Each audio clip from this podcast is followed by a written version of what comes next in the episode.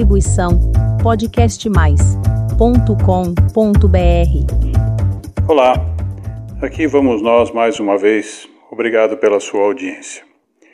Algum tempo atrás, cerca de dois meses, um dos meus, não diria dos primeiros podcasts, mas um, enfim, eu falava sobre a questão do empreendedorismo e a minha maneira de ver no sentido da criação da mentalidade, de cultivarmos uma mentalidade empreendedora, mas de uma maneira bastante ampla. Como eu dizia na época, o Brasil tem uma vocação empreendedora. A quantidade de microempresas, pequenas empresas, os autônomos que estão aí tocando a vida é muito grande. Isso já é uma tradição no nosso país.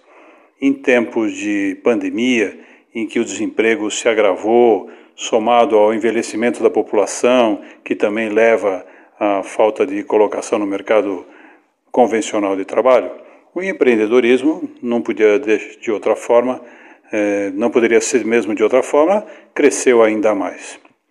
E acho que essa pandemia, a gente vai ter que continuar olhando por isso, porque os 14 milhões de desempregados que temos, por mais que o Brasil volte a crescer e as perspectivas são de crescimento, sem a menor dúvida, só que num processo lento, infelizmente. Mas, por mais que crescesse a níveis elevados, que o nosso PIB crescesse 6, 7% ao ano, é, a gente levaria aí seguramente uns três anos ainda, dois, três anos, para absorver toda essa mão de obra, até porque você tem a mão de obra que também chega ao mercado.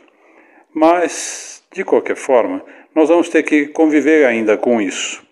E isso eu acho que vai reforçar a necessidade, até porque, como eu costumo dizer, muitos de nós estamos na confortável posição de quem não tem escolha. Nós temos que trabalhar e, e, às vezes, criar o nosso próprio trabalho. Mas eu insisto nessa questão de ser empreendedor não é apenas ter o seu próprio negócio ou apenas pensar com na questão do ego, é, eu quero ter o meu negócio, eu não quero ter patrão. Não dá, não dá para você tocar a vida apenas com o fígado, na questão emocional. E o tema que eu coloco aqui, que é, rabo de tubarão ou cabeça de sardinha, leva nesse sentido. O que é melhor?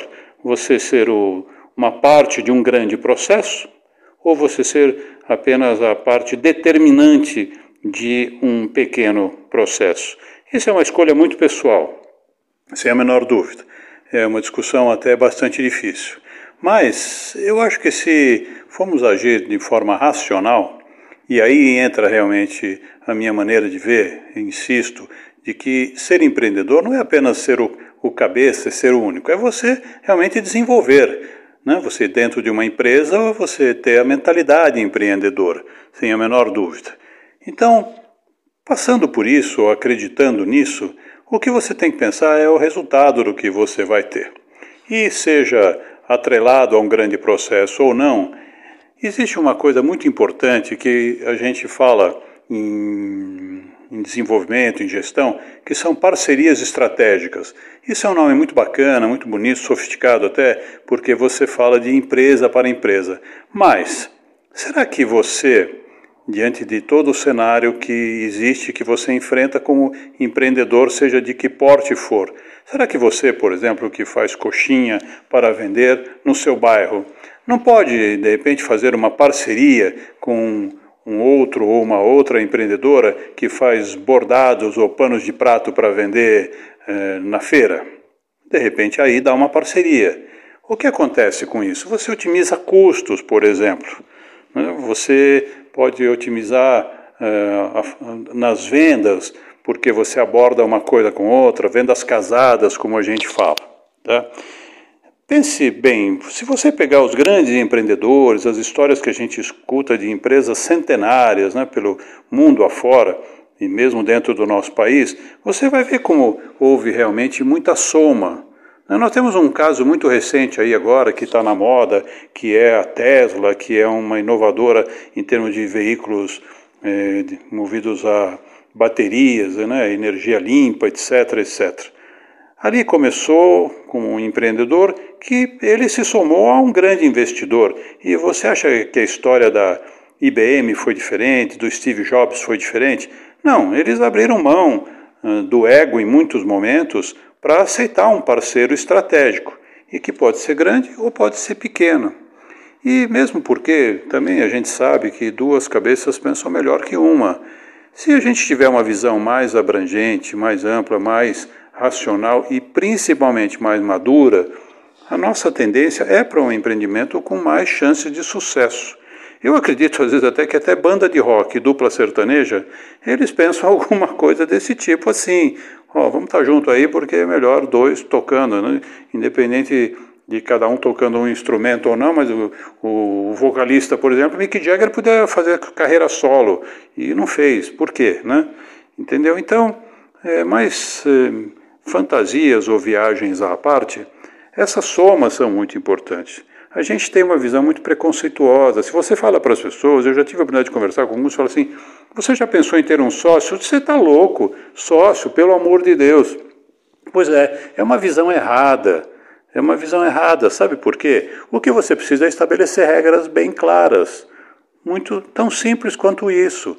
O problema de sociedades, de parcerias, de somas, é se você não estabelece regras e que as coisas por mais, inclusive, que você estabeleça, regras, você vai ter fatos, vai ter variáveis que foram imponderáveis e, e, como imponderáveis, elas não foram levadas em conta, pelo amor de Deus. Mas, se você tiver regras mais estabelecidas, você resolve. Então, isso eu queria falar quando digo assim, rabo de tubarão ou cabeça de sardinha. Seja uma coisa ou seja outra, você deveria pensar, eu acho que nós deveríamos, as escolas, as incubadoras, as escolas de gestão, principalmente no ensino médio, que é onde você começa a formar também a mentalidade, que é uma realidade bacana por necessidade, e é bacana por realmente por iniciativa, por desejo, por vocação que muitos têm. Estimular esse tipo de pensamento. Pense o resultado do negócio. E aí deixe de lado um pouco só a emoção e até porque sonhos requerem capital, já disse isso, não tem conversa. E quanto mais racional for o seu pensamento, e aí considerando até essas somas de força e de talentos, você tem muito mais chances de dar certo. Obrigado mais uma vez. Semana que vem a gente está aqui para falar de mais alguma coisa nova. Distribuição podcastmais.com.br